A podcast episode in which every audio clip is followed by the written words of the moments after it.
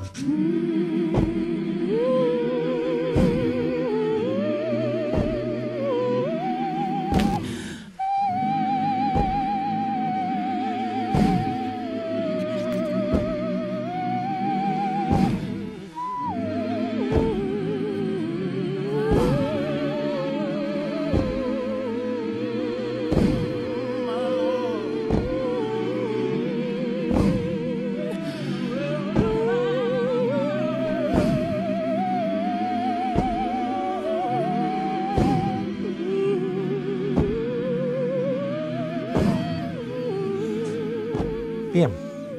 ya hemos leído este texto de Ruth, capítulo 4, y por lo tanto hoy nosotros avanzamos más en esta historia, en la verdadera historia del mundo, en esta que es la verdadera historia de lo que verdaderamente está ocurriendo y lo que Dios quiere hacer en el mundo y en la historia.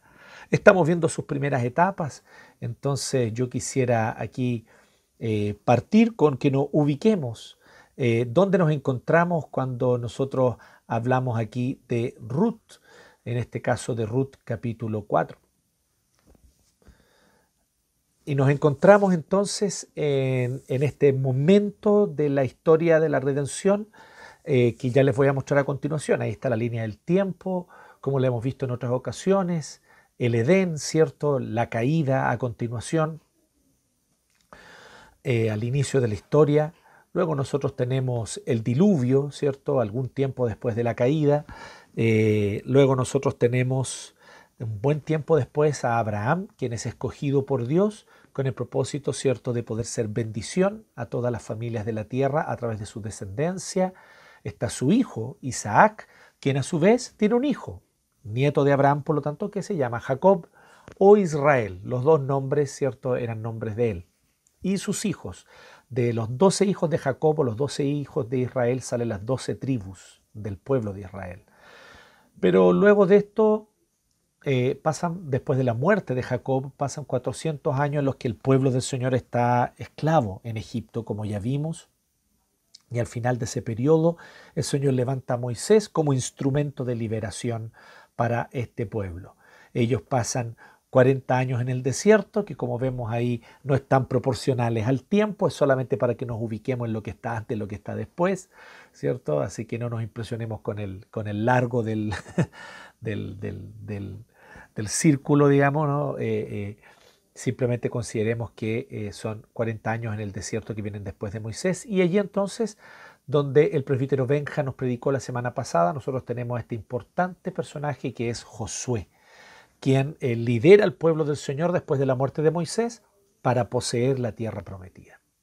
Una vez que ellos se instalan en la tierra prometida, viene entonces un periodo que nosotros conocemos como el periodo de los jueces, el periodo de los jueces o libertadores.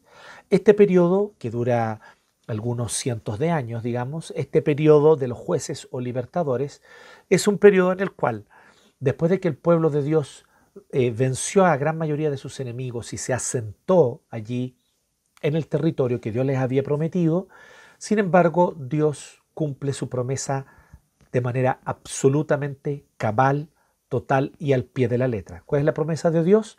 La promesa de Dios, como veíamos hace un par de semanas atrás, consistía en ustedes como pueblo me obedecen, siguen mis leyes, son obedientes a mí y no sirven a otros dioses y habitarán este territorio de forma segura, en paz y tranquilos.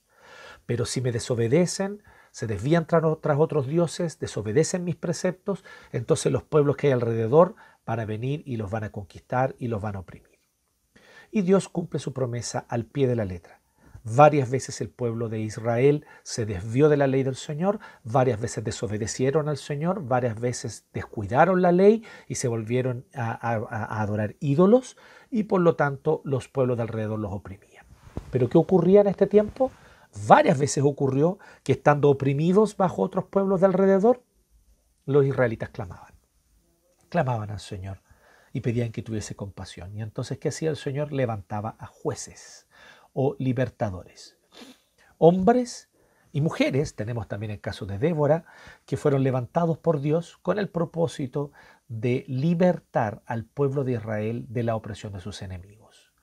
Dios les daba dones especiales a estos hombres, algunos de ellos dones muy notorios, extraordinarios, como el de Sansón, que tenía fuerza extraordinaria, capacidades extraordinarias como la de Gedeón, que con solo 300 hombres venció un ejército de miles. Pues bien, eh, eh, Dios les daba capacidades, pero porque oía el clamor de su pueblo. Y entonces ellos podían vencer a sus enemigos o darles victoria por lo menos parcial al pueblo del Señor para que ellos pudieran descansar y aliviarse. Sin embargo, el pueblo después volvía nuevamente a descuidar la ley y a desviarse de la ley del Señor. Así que este es el periodo que se llama de los jueces o libertadores, que es otro nombre que se les da a estos caudillos, a estos hombres que Dios levanta para liberar al pueblo. En este periodo es donde nosotros nos encontramos, hacia el final de este periodo, nos encontramos con este personaje tan interesante de la Biblia que es Ruth, del cual leímos el capítulo 4. Se dieron cuenta que es un libro cortito, ¿no? Entonces yo les recomiendo que lo lean. Aquí es donde estamos ahora en este momento. Aquí es donde se encuentra específicamente en este momento de la historia Ruth, nuestra eh, eh, protagonista de este libro que lleva su propio nombre, el nombre de Ruth. Bien. Entonces,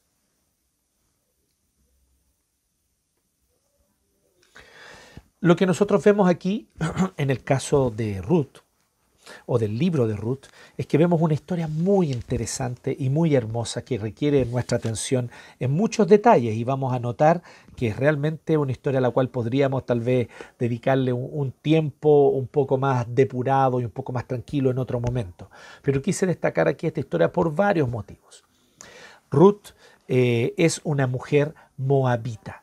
Ruth no es del pueblo del Señor, Ruth no es del pueblo, no es descendiente de, Abraham y ella no es descendiente de Isaac ni Jacob, por lo tanto menos aún, y ella por lo tanto pertenece a un otro pueblo que son los moabitas.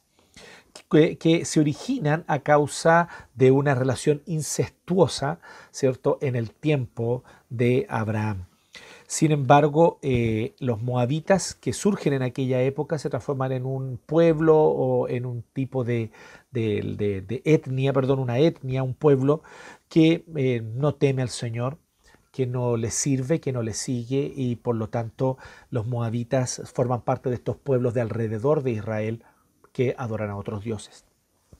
Y Ruth era moabita. Sin embargo, vemos que Ruth tiene un libro en la Biblia con su nombre. Y esto es así porque Ruth pasó a incorporarse al pueblo del Señor, a creer en Jehová, a, establecerse en medio del pueblo del pacto, a adoptar la ley que el Señor había dado al pueblo de Israel a través de Moisés, y entonces ella es incorporada a este pueblo del pacto. Ahora, ¿cómo eso ocurre? Y esto es lo que nosotros vemos en el libro de Ruth que como les digo es bueno que ustedes después lo lean y lo mediten un poco con más calma. Pero lo que nosotros vemos aquí en el libro de Ruth, y hago un resumen breve si ustedes pueden allí tener su Biblia abierta, en Ruth capítulo 1, nosotros vemos que lo que Dios hace es lo siguiente. Esta historia comienza en realidad con una familia judía. Elimelech es un varón judío casado con una mujer judía también que se llama Noemí. Así que Elimelech y Noemí tienen dos hijos, uno que se llama Quijlón y el otro que se llama Maglón, o perdón, Maglón y Quilión, disculpen, Maglón y Quilión. Y ambos hijos eh, son varones, como decía, y toda esta familia, ellos cuatro, se van a vivir fuera del territorio que Dios les había asignado para que vivieran como pueblo del pacto. Así que aquí empieza la primera transgresión. Esta, historia comienza con transgresión, con pecado, con falta de fe, eh, con falta de confianza en el Señor. El Señor les había prometido esa tierra a ellos. Este era el territorio que ellos debían habitar. Y como decíamos recién, si eran fieles a la ley del Señor, si temían a Jehová y no adoraban a otros dioses, iban a habitar con seguridad y tranquilidad esa tierra. Hubo una hambruna en ese momento. Elimelech, ante su falta de fe, ante su incredulidad o por causa de su incredulidad, muy natural por lo demás que tal vez tú y yo también tendríamos. No estamos aquí juzgando con severidad a Elimelech como si nosotros nunca fuéramos a cometer algo como eso, pero hay que decir las cosas por su nombre. Fue un acto de incredulidad y por lo tanto de pecado, de desobediencia. Por lo tanto, él en vez de clamar al Señor, en vez de renovar su, su, compromiso con el Señor, que ciertamente el Señor lo habría sustentado para habitar en paz y seguridad en la tierra, lo que hace Elimelech es venir y tomar sus cosas, tomar sus maletas e irse a vivir fuera del territorio que Dios le había asignado y se va a vivir entre los paganos, entre los moabitas. Pero este es el primer acto de desobediencia. El segundo es aún más claro y aún más explícito porque atenta directamente en contra de una ley explícita que es no dicha solo una vez, sino repetida constantemente en la ley de Moisés y en el Antiguo Testamento.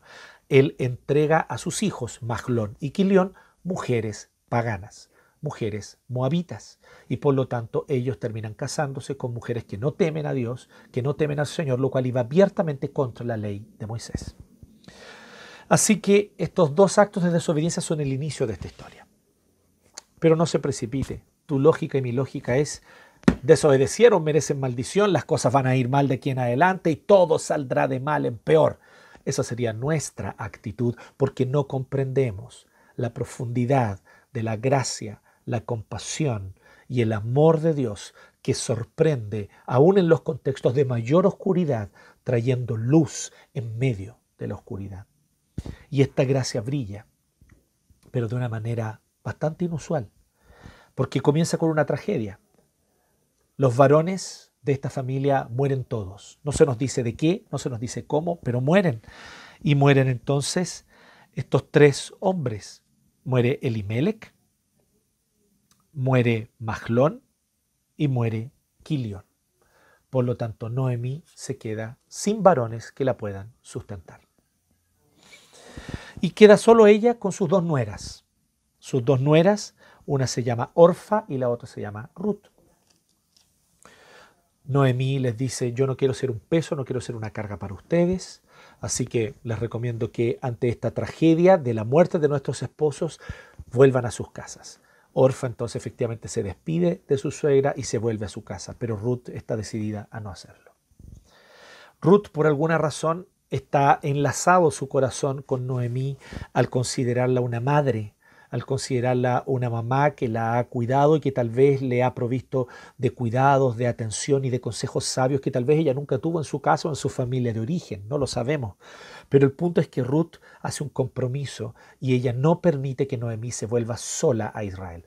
Todos esos kilómetros, no, tú no los vas a caminar sola. Yo voy a ir contigo. Y yo me comprometo a estar contigo. Y yo voy a estar contigo hasta el fin. Así que Ruth dice, no me ruegues que te deje, porque yo iré a donde quiera que tú vayas. Tu pueblo será mi pueblo y tu Dios será mi Dios.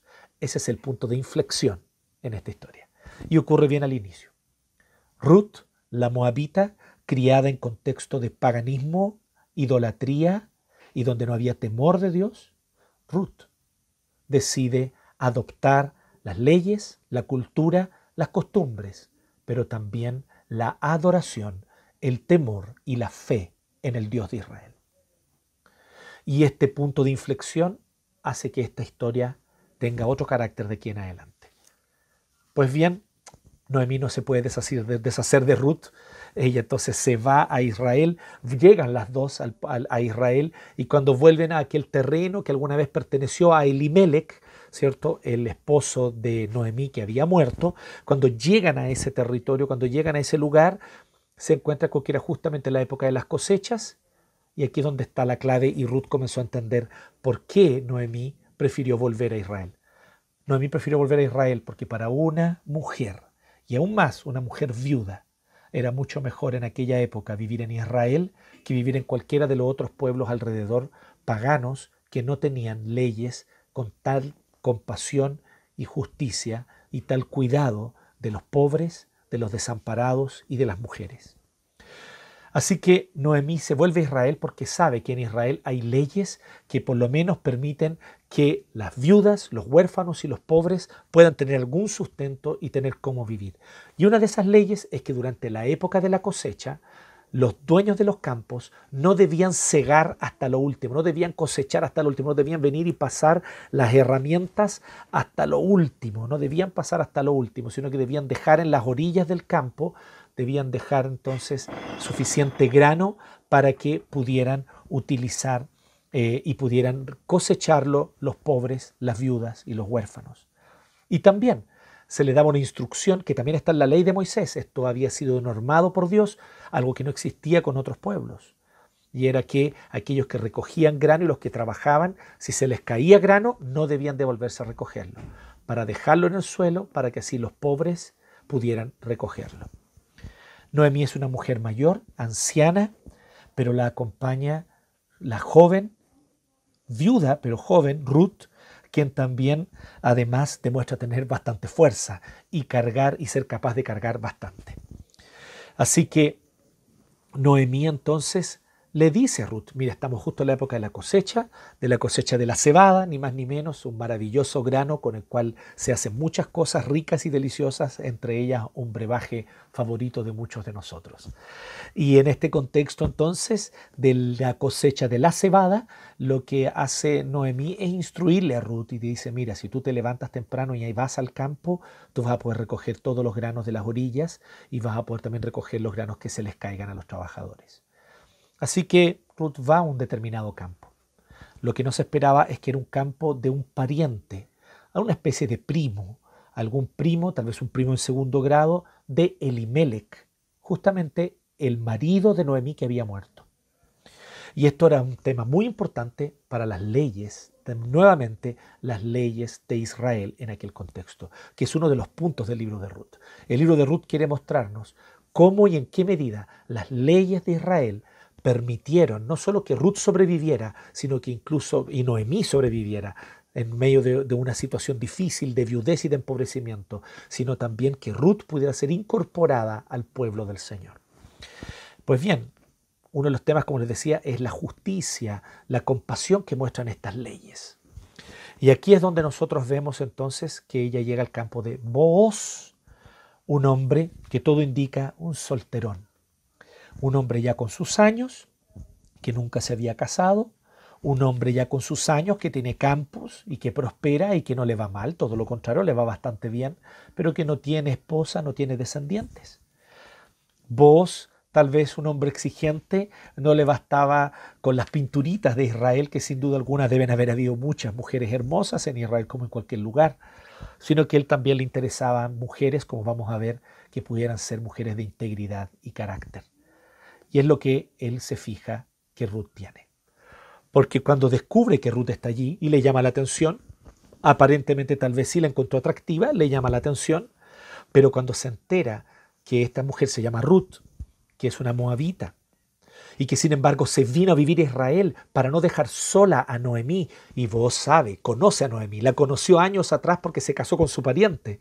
Así que dice, sí, yo conozco a Noemí y que su pariente Limelech murió y por lo tanto Noemí quedó viuda, pero que esta su nuera Ruth no la abandonó, sino que la acompañó y además adoptó la fe de Israel, adoptó la ley de Israel, adoptó las costumbres de Israel, haciendo efectivamente del pueblo de Noemí su pueblo.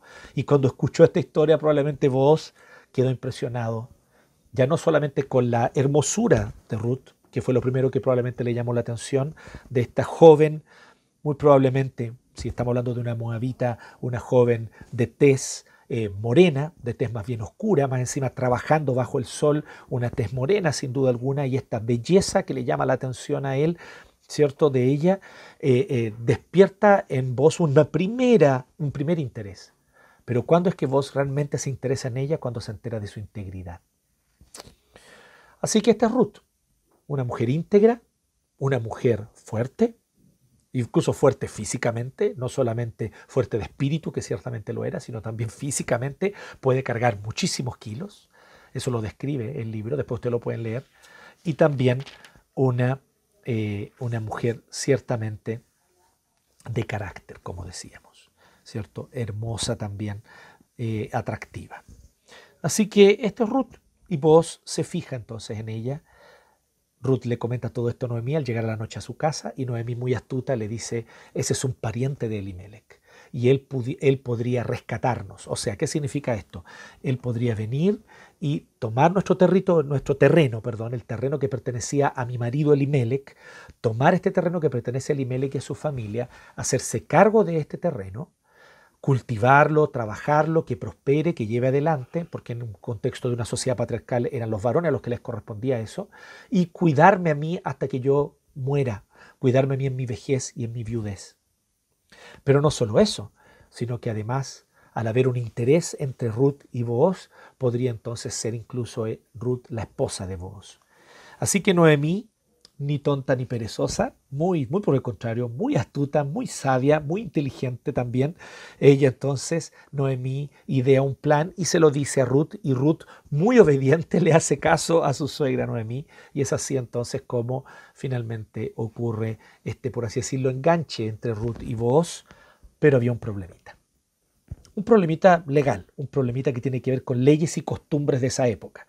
Lo hemos dicho muchas veces, no me quiero cansar de decirlo si lees con ojos del siglo XXI estos acontecimientos de 1200, 1300 eh, antes de Cristo, no vas a entender nada, te vas a perder toda la preciosura de este texto y lo único que vas a tener son palabras de crítica porque no vas a comprender nada. No existe peor historiador que aquel que lee el pasado con los ojos del presente. Eso es propio de malos historiadores y de gente cerrada de mente e ignorante. Usted no lo sea usted abra su mente y entienda el contexto patriarcal del siglo XII o XIII tal vez antes de Cristo, que es el contexto que estamos aquí. Y entonces usted va a entender esta ley.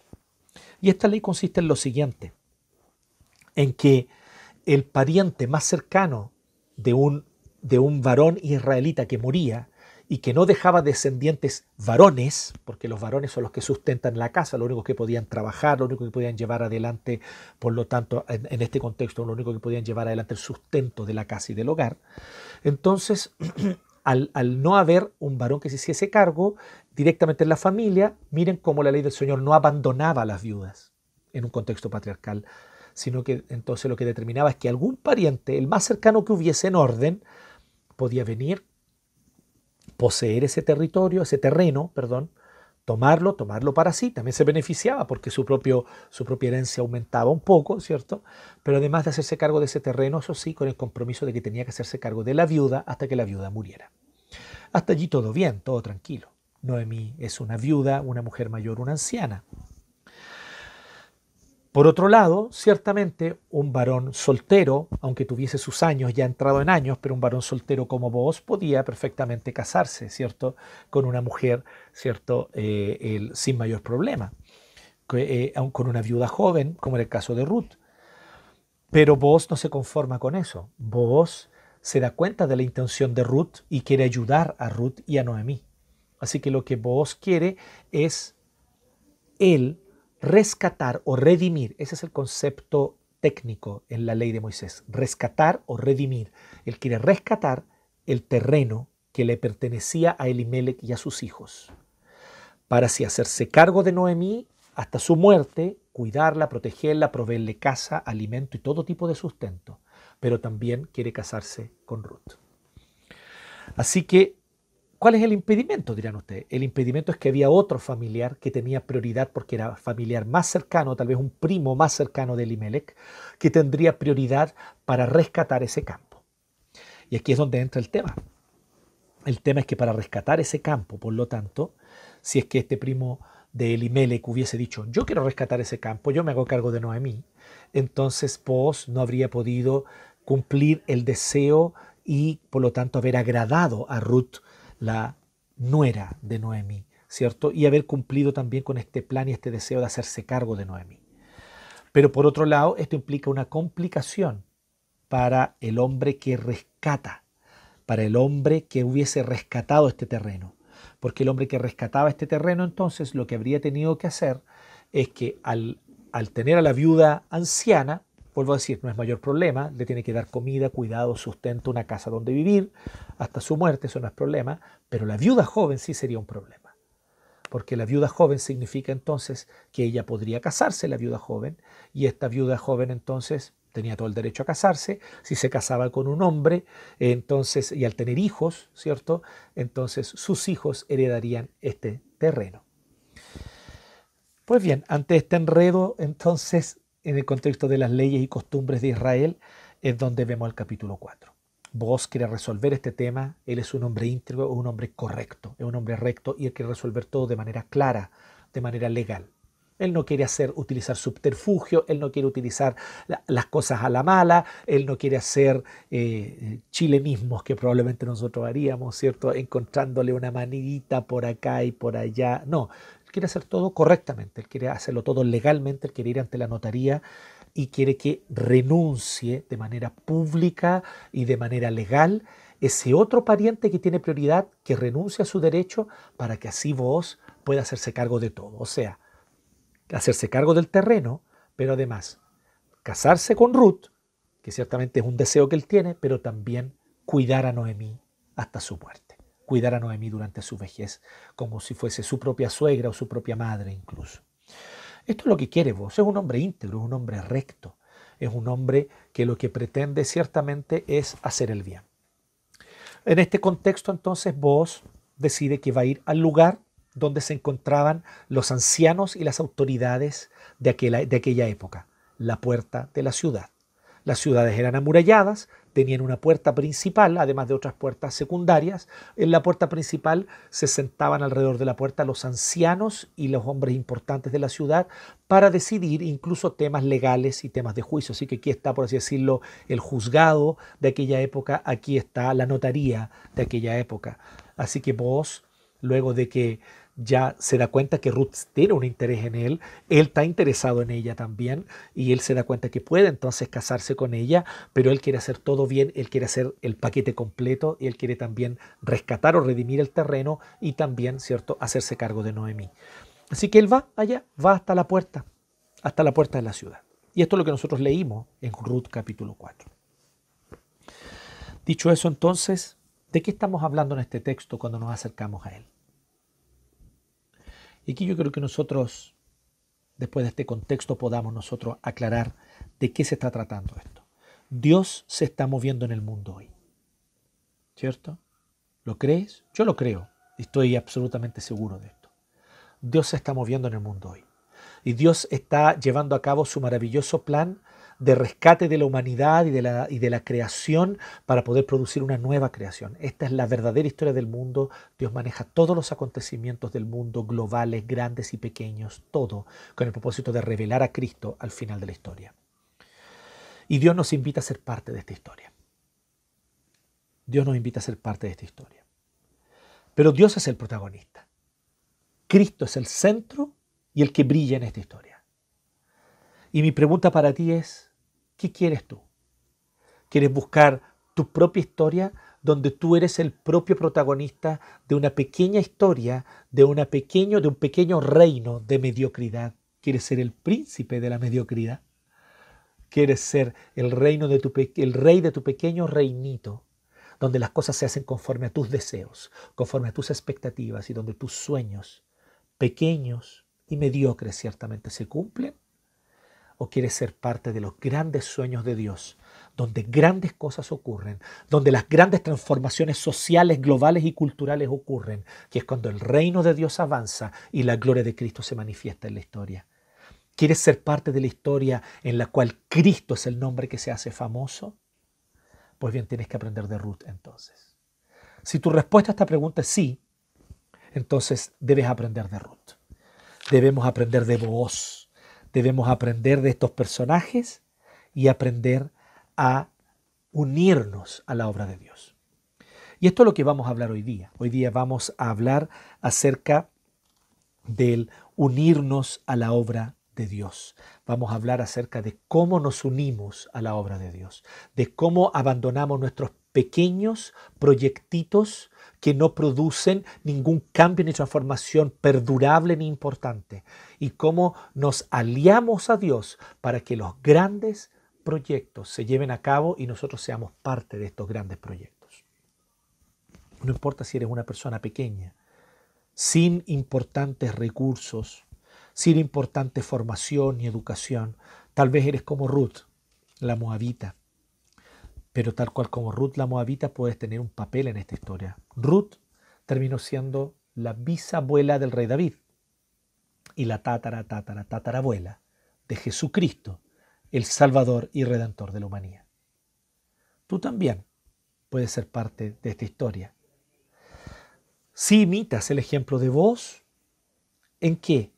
En unirte a la obra de Dios bajo ciertos principios. Y aquí nosotros vamos a ver, son cuatro puntos en este mensaje, cuatro principios bajo los cuales somos invitados a unirnos a la historia de Dios.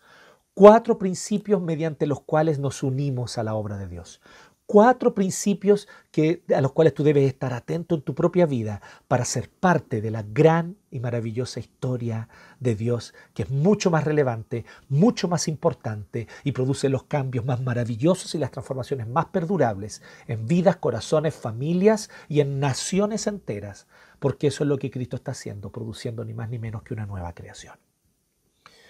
Así que, ¿cuáles son estos principios? El primero de ellos es el principio de la entrega y la autorrenuncia. Y aquí tenemos a vos como claro ejemplo de eso. ¿Qué es lo que nosotros vimos allí entre los versos 1 y 8? Ya los leímos, pero ¿qué vimos en el verso 1 y 8? Vimos la negociación entre vos y este hombre que era el familiar que tenía el derecho antes que él de poder rescatar este terreno, el terreno que había sido de Elimelech.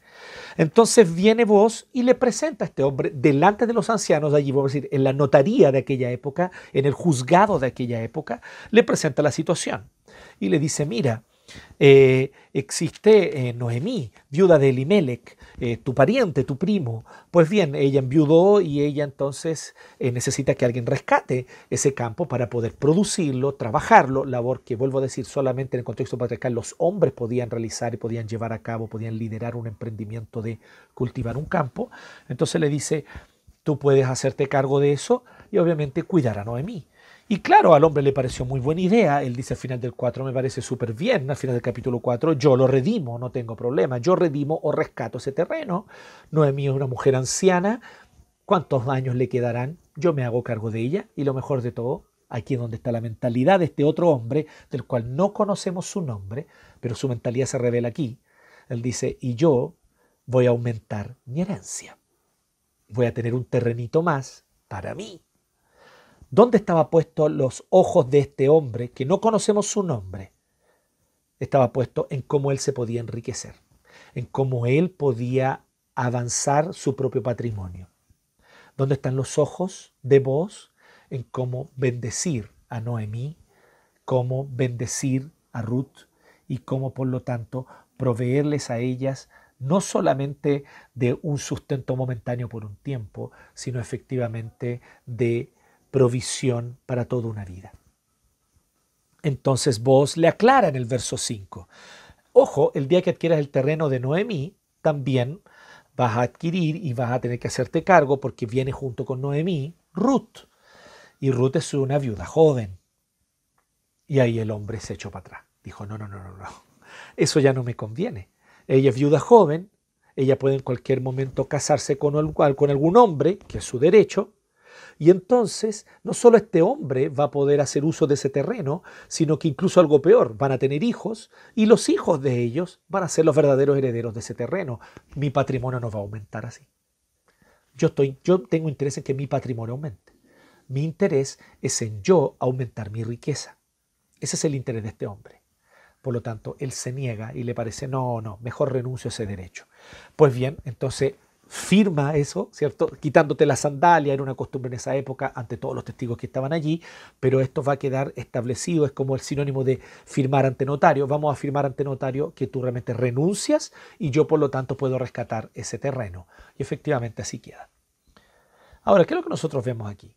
Vemos el principio de la autorrenuncia y de la entrega de parte de vos versus el principio del buscar su propio beneficio y enriquecimiento de este desconocido. ¿Sabe qué es lo más interesante de todo? Le vuelvo a decir, no conocemos el nombre de esta persona. Esta persona estaba enfocada en enriquecerse, en aumentar su patrimonio y en prosperar socioeconómicamente. Y tal vez tú tienes ese interés también. Quieres ser exitoso en tu carrera, quieres llevar adelante tus planes y quieres obtener un mayor y mejor patrimonio para ti. Déjame decirte que si ese es tu primer interés por sobre el reino de Dios, puede ser que te enriquezcas y que obtengas muchos bienes, pero déjame decirte una cosa, no habrá lugar para ti en la historia del reino de Dios. Serás un nombre olvidado del cual nadie se acordará. Tu riqueza, bien, gracias, va a durar un tiempo, pero prontamente va a pasar porque todas las riquezas de este mundo se agotan y se acaban y pasan. ¿Qué es lo que permanece? El haber sido parte del reino, el que hace la voluntad de Dios. Ese es el que permanece para siempre. Vos sabía eso y por lo tanto de vos conocemos el nombre. Sí, vos, el bisabuelo del rey David. ¿Y quién es este hombre? No sabemos su nombre, pero ¿sabes qué? Vos lo llama en un momento. ¿Leíste el versículo 1? Dice que le dice, ven acá, amigo mío, y siéntate. ¿Sabes cuál es la palabra que dice ahí en hebreo? Dos palabritas. Peloni almoni. ¡Hey! Peloni Almoni, amigo mío. ¿Sabes qué es lo que es Peloni Almoni? Es una expresión hebrea para decir fulanito. ¡Ey! Fulanito, amigo. Venga, siéntese aquí. Eso es todo lo que sabemos de este hombre. Probablemente un rico de Israel. Probablemente un hombre que prosperó y obtuvo terrenos. Pero un hombre que quedó olvidado, del cual nadie hoy día se acuerda. Porque fue un hombre que no tenía en mente bendecir la vida de dos viudas bendecir la vida de mujeres que necesitaban y que estaban desamparadas en un contexto patriarcal del siglo XII-XIII a.C. En un contexto patriarcal del siglo XII-XIII a.C. es aún más cruel, ¿cierto? Tener la mente puesta en el propio enriquecimiento en vez de en hacer el bien a estas mujeres que lo necesitaban. Así que no, él decide que no, no me conviene, mi patrimonio no va a aumentar, así que no, te lo dejo a ti, no es buen negocio para mí. Pero qué tremendo negocio fue para vos. Qué privilegio para vos ser llamado bisabuelo, bisabuelo de David y tatara, tatara, tatarabuelo del Salvador del mundo, de Jesucristo. Y hoy todos conocemos a vos como un hombre de integridad, como un hombre recto, como un hombre que hizo la voluntad de Dios. Este es el primer principio. ¿Quieres ser parte de los planes de Dios? Entrega y autorrenuncia. Busca primeramente el reino de Dios y su justicia y todas las cosas serán añadidas. ¿Y qué significa buscar primeramente el reino de Dios y su justicia? No significa dejar tu trabajo, dejar tu carrera y hacerte pastor o hacerte misionero significa consagrar tu vida al Señor para que la gloria de Dios sea lo primero y lo más importante en lo que sea que tú hagas, en la vocación que tengas, en el oficio que estés desarrollando, en la familia que tú formes. Cristo primero, en la gloria de Jesucristo primero, la voluntad de Dios por sobre la tuya, amar la justicia, amar la misericordia y caminar con tu Dios todos los días como primeras prioridades de tu existencia. Si esas son tus prioridades, entonces tu prioridad es el reino. No necesitas ser misionero, no necesitas ser pastor. Puedes ser un comerciante, puedes ser una dueña de casa, puedes ser un profesor, puedes ser alguien que se dedica al comercio, puedes ser un funcionario de una entidad pública. No tiene importancia lo que tú estés dedicado si para ti tus prioridades son estas. Son caminar con Dios, tener comunión con tu Dios, amar la misericordia y hacer la justicia y hacer justicia. Eso es buscar primeramente el reino de Dios y su justicia. Así que, primer principio, la autorrenuncia, la entrega. El segundo principio, la humildad y la dependencia de Dios. Del 9 al 12 vemos entonces que bendicen a vos, los ancianos que estaban allí y le dan una bendición casi profética, ¿cierto? Porque vos proclamó ante los ancianos, ante todo el pueblo, hoy son ustedes testigos que le he comprado a Noemí toda la propiedad de Limelech, Gilión y Mahlón, y de que he tomado como esposa Ruth, la moabita, viuda de Mahlón, a fin de preservar el nombre del difunto con su heredad. Miren qué interesante. Este nombre, este, este, esta, esta, por causa de las leyes de Israel, esta propiedad ni siquiera iba a quedar propiamente para vos y su familia, sino que iba a quedar a nombre de Maglón, el joven que murió joven, del cual enviudó Ruth, y que por lo tanto su hijo mayor, el primogénito de Ruth, iba a llevar ¿cierto? el nombre de él. Miren qué interesante esto. Entonces, a fin de preservar el nombre del difunto con su para que su nombre no desaparezca de entre su familia ni de los registros del pueblo. Hoy son ustedes testigos. Los ancianos y todos los que están en la puerta respondieron, somos testigos. Que el Señor haga que la mujer que va a formar parte de tu hogar sea como quién? Como Raquel y Lea, quienes juntas edificaron el pueblo de Israel. Esta es una bendición muy curiosa. Si tú has leído el Génesis, sabes bien de qué se trata. Si no lo has leído, déjame resumírtelo brevemente. Raquel y Lea fueron dos mujeres que eran hermanas, pero las cuales se casaron con el mismo hombre, con Jacob. ¿Y esto por qué? Porque Jacob fue engañado por su suegro, Labán. Él quería casarse con Raquel, pero lo que hizo Labán fue entregarle a Lea, a su, hija mayor. Y entonces Jacob, muy enojado, le dijo, pero yo quería que me diera y habíamos quedado de acuerdo que me iba a dar a Raquel. Entonces lo que hace Labán es entregarle entonces a Raquel también como esposa. Ciertamente una situación en muchos sentidos condenable y ciertamente una situación en muchos sentidos criticable por muchos, en muchos aspectos. Pero en medio de toda esta situación de pecaminosidad, ¿cierto?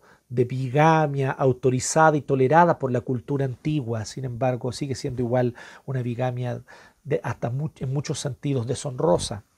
Sin embargo, en este contexto, Raquel y Lea fueron las dos madres de, los de, de todos los nombres de las doce tribus de Israel. Ellas fueron las madres de los doce varones que van a componer las doce tribus de Israel. ¿De qué es lo que se trata esta historia? Esta historia se trata, por lo tanto, la historia de Raquel y Lea se trata de una historia de redención, de cómo en un contexto de pecado, de cómo en un contexto de personas que tal vez no se caracterizan por sus grandes e importantes acciones de santidad o por su carácter perfecto, para nada, sin embargo, terminaron siendo de alguna manera parte de esta gran historia de Dios. La invitación a participar de la historia de Dios, ¿sabes para quiénes es? Es para los menospreciados, para los fracasados y para los pecadores. Pero los pecadores que dan un giro en su vida, miran a Cristo y entienden entonces que es mejor buscar primero el reino de Dios y su justicia. Y esto fue lo que ocurrió entonces. Raquel, la pecadora, Lea, la menospreciada. Y Ruth incluso, ¿cierto? quien se casa entonces, ¿cierto?, con este hombre Booz. Y es muy interesante notar el hecho de que esta es una familia de personas menospreciadas. Es una familia de personas menospreciadas. Así que nosotros vemos que en este contexto, de hecho, Booz es hijo de Salmón. ¿Y quién fue Salmón? Salmón fue un hombre que solo una cosa sabemos, fue el que se casó con Raab, la ramera de Jericó. La única persona en todo Jericó que creyó en el poder de Jehová era una ramera, era una prostituta. Y por eso el Señor preservó su vida y la de su familia y la salvó. ¿Y qué ocurrió después con Rahab?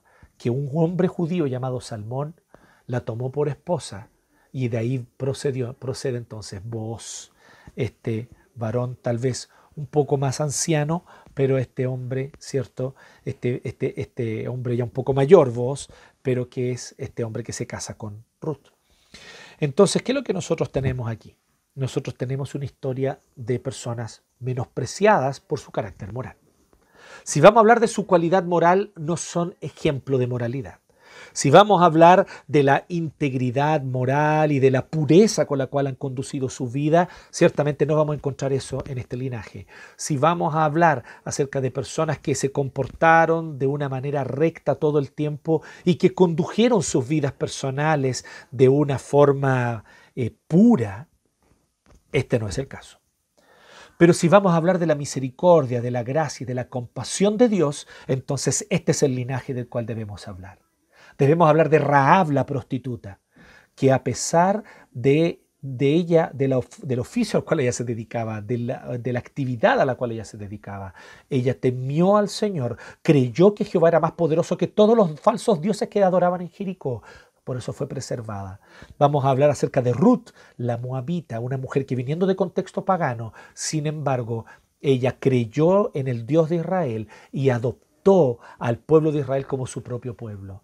Vamos a hablar de Raquel y Lea, dos mujeres que siendo pecadoras y menospreciadas, sin embargo fueron parte del linaje del mismo Señor. Estamos hablando, por lo tanto, de un linaje, donde no se trata, o de un pueblo, de una comunidad, que no se trata de la cualidad moral y de la integridad que los destaca. ¿Sabe lo que los destaca? Que la compasión de Dios es mayor que su falta de integridad, que su falta de rectitud moral. Porque donde abundó el pecado, sobreabundó la gracia. Así que, querido amigo y hermano, humildad y dependencia de Dios son fundamentales. Si quieres ser parte de la historia del reino de Dios, si quieres ser parte de la construcción del reino de Dios, este reino no se construye con correctitos, que hacen todo de manera perfecta, que nunca cometen ningún tropiezo y que por lo tanto si es que lo cometen, lo ocultan y viven con máscaras porque no quieren mostrar la realidad de su pecado. Este reino no es para hipócritas. Este reino es para mujeres y hombres que reconociéndose indignos, reconociendo que han pecado, le llaman al pecado pecado. No, no, no, no, no relativizan nada, es sin relativizaciones aquí. El pecado es pecado. Pero reconociendo el pecado, reconocen que hay un Dios aún mayor que el pecado y mucho más poderoso que sana, salva, redime y limpia a todo pecador desesperado que clama a Él y que aprenda a depender de Él. Así se es parte del reino de Dios, dependiendo del Señor. Así que humildad y dependencia es el segundo principio. En tercer lugar, el tercer principio es el principio de la fe y la esperanza. Es lo que nosotros vemos entonces que ocurre. Y es lo que nosotros vemos que ocurre eh, específicamente desde el 13 en adelante, al 17. Así que vos tomó a Ruth y se casó con ella. Cuando se unieron, el Señor le concedió quedar embarazada, de modo que tuvo un hijo. Las mujeres le decían a Noemí, alabado sea el Señor que no te ha dejado hoy sin un redentor. Noemí, después de que enviudó en Moab y volvió a Israel, sola, viuda, con su nuera a su lado, todas le dicen, ahí viene Noemí. Noemí significa dulce en hebreo. Ahí viene Noemí, dulce o mi dulzura, eso significa. Y ella dice, no me llamen Noemí, llámenme Mara, que significa en hebreo amarga. Llámenme Mara, porque el Señor me ha hecho sufrir y estoy amarga por dentro. Ya no hay más dulzura en mi vida. Pero el Señor no permitió que esa situación prevaleciera. La amargura no va a durar hasta siempre, querido amigo. La amargura no va a ser eterna, querida amiga. Cree en el Señor. Hay esperanza. Cree porque hay razones para tener esperanza. El Señor es el que hace nuevas realidades, el que crea nuevas realidades, el que produce nuevas dulzuras. Allí donde la amargura lo inundó todo, ese es Jehová, ese es el Señor, el Dios de gracia del cual recién hablábamos. Pues bien, aquí nosotros vemos que la historia de Dios es una historia de redención, de restauración, de gozo. Se fijaron que hay otro nombrecito que mencionan ahí en su bendición estos ancianos en el verso 12, que por medio de esta joven el Señor te concede una descendencia tal que tu familia sea como la de Fares, el hijo que Tamar le dio a Judá. Tamar es el primer caso que nosotros tenemos registrado en la Biblia explícito de una mujer que es abusada. Y Tamar, habiendo sido abusada, fue rescatada, fue redimida y fue incluso reivindicada frente a la familia que la acusó a ella, la acusó a ella de ser maliciosa aunque ella había sido abusada. Es una historia larga en la cual yo no voy a entrar ahora aquí en detalle, pero en resumen esta es la historia de Tamar. Y Tamar, por lo tanto, aunque ciertamente ella tenía costumbres y una visión pagana porque Tamar era cananea, sin embargo en un punto de su vida ella también es rescatada por el Señor y entonces se incorpora al pueblo del Señor y tiene a Fares, a este hijo, bueno, tiene dos hijos, uno de ellos es Fares, del cual va a venir Judá, ni más ni menos, Judá. Y de nuevo, ¿quién es Judá? Es el patriarca de la tribu de David, por lo tanto el patriarca de la tribu a la cual pertenece Jesucristo, nuestro Redentor y Señor. Si esta no es una historia de redención, entonces ¿qué, qué, más, qué más puede ser? De cómo Dios restaura las situaciones amargas. Y ciertamente la historia de Dios no es una tragedia. Aunque ocurren tragedias y hay personajes trágicos, la historia de Dios no es una tragedia. Otra razón más para que abandones tus pequeños reinitos y tus pequeñas historitas y tus pequeños sueñitos de mediocridad y abraces los grandes sueños y la gran historia de Dios. La historia de Dios es una historia de redención, de restauración y gozo, como lo fue para Ruth, la moabita, que se incorpora al, pueblo del Señor teniendo a su lado un varón justo, un varón íntegro, un varón amoroso. Así también como Noemí, que habiendo pasado por gran amargura, ahora la dulzura vuelve a su vida y es tal el amor que Ruth tiene por Noemí, que es su madre, la ama como una mamá, que le entrega a su hijo para que ella lo críe. Eso es lo que está diciendo aquí, que lo puso en su regazo, significa se lo entregó a ella para que ella lo críe. Es como si Ruth dijera, tú Noemí eres una mujer que teme a Dios. A ti te voy a entregar mi hijo, tú lo vas a poder criar incluso mejor que yo. Qué tremendo lo que ocurre aquí. Qué tremendo concepto además de comunidad, mucho más amplio que esa visión tan eh, reducida que tenemos hoy día solamente de un núcleo familiar. Aquí hay una idea un poco más amplia, que está Noemí, la suegra, que es viuda, pero que es amorosa, pero que teme al Señor y que le cría al hijo, a Ruth. Aquí está Ruth, la moabita que viene de contexto pagano, pero que se casa con este varón llamado Booz, que la cuida, este solterón, tal vez ya un poquito entrado en años, ¿no? Eh, tal vez con, las, con canas a los George Clooney, ¿cierto? para, que lo imaginemos guapo, ¿no? ¿Cierto? y, este viene y, y, él acoge a Ruth, se casa con ella. Y esto es lo que nosotros vemos aquí. Vemos que hay fe y esperanza en esta historia. Y este tercer principio de la gran historia de Dios, no dejes que el desánimo venza, no dejes que la amargura venza, porque la amargura un día acabará. Y hay algunos que en la hora de la amargura abandonan la fe. Hay horas de amargura en este caminar. Hay horas de amargura. Hay días de amargura. Hay meses de oscuridad que duran y duran y parecieran que no se van a acabar. Y en esas horas de amargura, en esos días de oscuridad, muchos abandonan. No abandones. La oscuridad va a acabar y la luz va a volver a brillar más intensa y el calor del sol volverá a abrigarte de maneras aún más maravillosas que antes. Sí, hay horas de amargura que parecen no acabar, pero mantente firme, no pierdas el lugar, mantente firme con tu fe en el Señor, porque la amargura va a pasar y entonces la, dulzura va a volver. El río del Señor, el agua fresca del Señor va a limpiar todo sabor amargo y se va a ir todo ese sabor amargo y la dulzura de su gracia, la dulzura de su palabra, que es como miel, va a volver a inundar tu corazón. Mantente firme, no abandones porque esta es una historia de fe y de esperanza, esperanza real, no esperanza como un buen deseo, no, no, no, esperanza como hechos reales que han de ocurrir en el tiempo y en el espacio. Dios ciertamente traerá dulzura a tu vida nuevamente. El cuarto y último lugar, el cuarto principio, es el principio que podríamos decir el principio de, sentirse una gota en el océano. ¿Sabe lo que es la gota en el océano? Este es el principio al final al cual apuntamos en todo. En todos los otros tres anteriores hablamos de la autorrenuncia, la entrega y autorrenuncia como primer principio. Hablamos en segundo lugar de la humildad y la dependencia como segundo principio. Ser humilde, saber que eres pecador, que has fallado, que por ti mismo no logras nada y por lo tanto depender de Dios. Ese es el principio de la humildad y de la dependencia. Y en tercer lugar, el principio de la fe y de la esperanza. Creer que Dios traerá nuevas realidades, fe y esperanza. Y esto conduce como un punto culmine este cuarto y último principio, una gota en el océano. ¿Qué es una gota? Una gota de lluvia. No es nada. Va cayendo y el viento la puede llevar por cualquier lugar.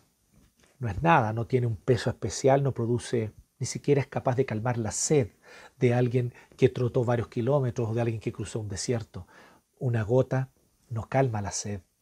Una gota no rehidrata a un atleta una gota, ¿qué posibilidades tiene de realmente cumplir un papel importante? Pero ¿qué ocurre cuando esta gota se pierde y deja de ser una gota y renuncia a su individualidad para caer en el océano y dejar de ser una gota y ser parte entonces del océano? Entonces sí adquiere la fuerza de los mares, la fuerza de los mares, que abriga miles y miles de especies y de vida de todo tipo la fuerza de los mares que moldea rocas, la fuerza de los mares que inunda puertos, la fuerza de los mares que inunda a los barcos. Esta es la fuerza que tú puedes tener si renuncias a tu individualidad. Yo sé, vivimos en una cultura que reafirma todo el tiempo que tu individualidad es lo más importante, que tú como individuo autónomo, liberal, que se hace a sí mismo, self-made woman, self-made man, que ese es el gran valor. Tu individualidad es el principio a partir del cual se define toda realidad. Esa es la gran mentira de los últimos dos siglos que ha dañado, empobrecido la vida de muchos cristianos. Hoy es tiempo de que abras los ojos, de que mientras más te aferres a tu individualidad, más tu vida se irá empobreciendo. En cambio, ¿qué es lo que dice Jesús? Si pierdes tu vida por causa de Él, entonces la hallarás de manera más plena y completa. Aquel que quiera salvar su vida la perderá, pero el que la pierda por mi causa, dice Jesús, la hallará aún más rica de lo que era antes. El principio de la gota en el océano, que deja su individualidad de gota y pasa a ser mar. Y cuando eres mar, derribas rocas, hundes barcos, abrigas ballenas. Tal es la importancia del mar, ¿sí o no? Tal es la importancia del mar. Y tal es la importancia de esta gran historia que Dios está desarrollando. Nuestras pequeñas historias solo cobran su pleno propósito cuando se funden en la gran historia de Dios. Sí, tu pequeña historia. Esa historia donde tal vez hay dolor, donde tal vez hay fracaso, donde prometiste algo y no lo cumpliste, o donde otros te prometieron cosas y no la cumplieron, donde tal vez sufriste abuso, donde tal vez fuiste objeto de violencia. Y ese dolor lo cargas contigo y es serio y es real, yo no voy a minorar la realidad de eso. No te estoy diciendo eso. Lo que yo te estoy diciendo es, Cristo tiene un propósito con todo eso que has vivido. ¿Sí? Esa vida tuya donde tal vez estudiaste una carrera o tal vez no. Esa historia tuya donde no pudiste terminar el colegio. Esa historia tuya donde quedaste embarazada en un momento que tú no esperabas. Esa historia tuya donde a tu vida vino de manera inesperada y tal vez fuera de tus planes una nueva criatura que hoy es tu hijo, que hoy es tu hija. Todo eso forma parte del plan perfecto de Dios. No son errores, no son accidentes en el camino, son partes muy cuidadosamente planificadas por Dios cuando tú eres parte de la historia de Dios. Todo eso cobra sentido y cobra, y cobra pleno propósito. Sí, es historia tuya de abandono, donde alguien que prometió que iba a estar contigo toda la vida te abandonó donde aquel padre o aquella madre que se supone estaban allí para cuidarte y hacerse cargo de ti, sin embargo te dejaron. Sí, esa historia tuya, donde aquellos en quienes confiaban te traicionaron. Sí, esa historia tuya, de ese emprendimiento que fracasó. Déjame decirte que todo eso forma parte del gran plan de Dios cuando te incorporas al plan de Dios y por fe entonces renuncia a tus propios reinos, reinitos pequeños, y entonces decides ser parte de la gran historia del gran reino de Dios. Es lo que vemos del 18 al 22. ¿Qué ocurrió con vos? ¿Qué ocurrió con Ruth? ¿Qué ocurrió con Noemí? Así que este es el linaje de Fares, dice el verso 18. Fares fue el padre de Jezrón, Jezrón el padre de Ram, Ram el padre de Aminadab, Aminadab el padre de Naasón, Naasón el padre de Salmón, Salmón el padre de Boaz, Boaz el padre de Obed, Obed el padre de Isaí, e Isaí el padre de David. Esta es la gran historia de Dios, para ti y para mí, donde tú y yo somos incorporados de manera maravillosa y gloriosa. Damos gracias a Dios ciertamente por esa inmensa misericordia de hacernos parte de su plan. Estos cuatro principios, entrega y autorrenuncia, humildad y dependencia, fe y esperanza, y la gota en el océano finalmente. Cuatro principios. Así que no desperdicies tu vida. Tú no viniste a este mundo para simplemente tener éxito laboral, ascender en la escala socioeconómica y al final de todo esto tener una linda y tranquila jubilación. Dios tiene planes mucho más interesantes para ti que eso. Descubre esos planes en oración. El Señor ciertamente quiere que tú seas parte de esta gran historia. Que Dios les bendiga.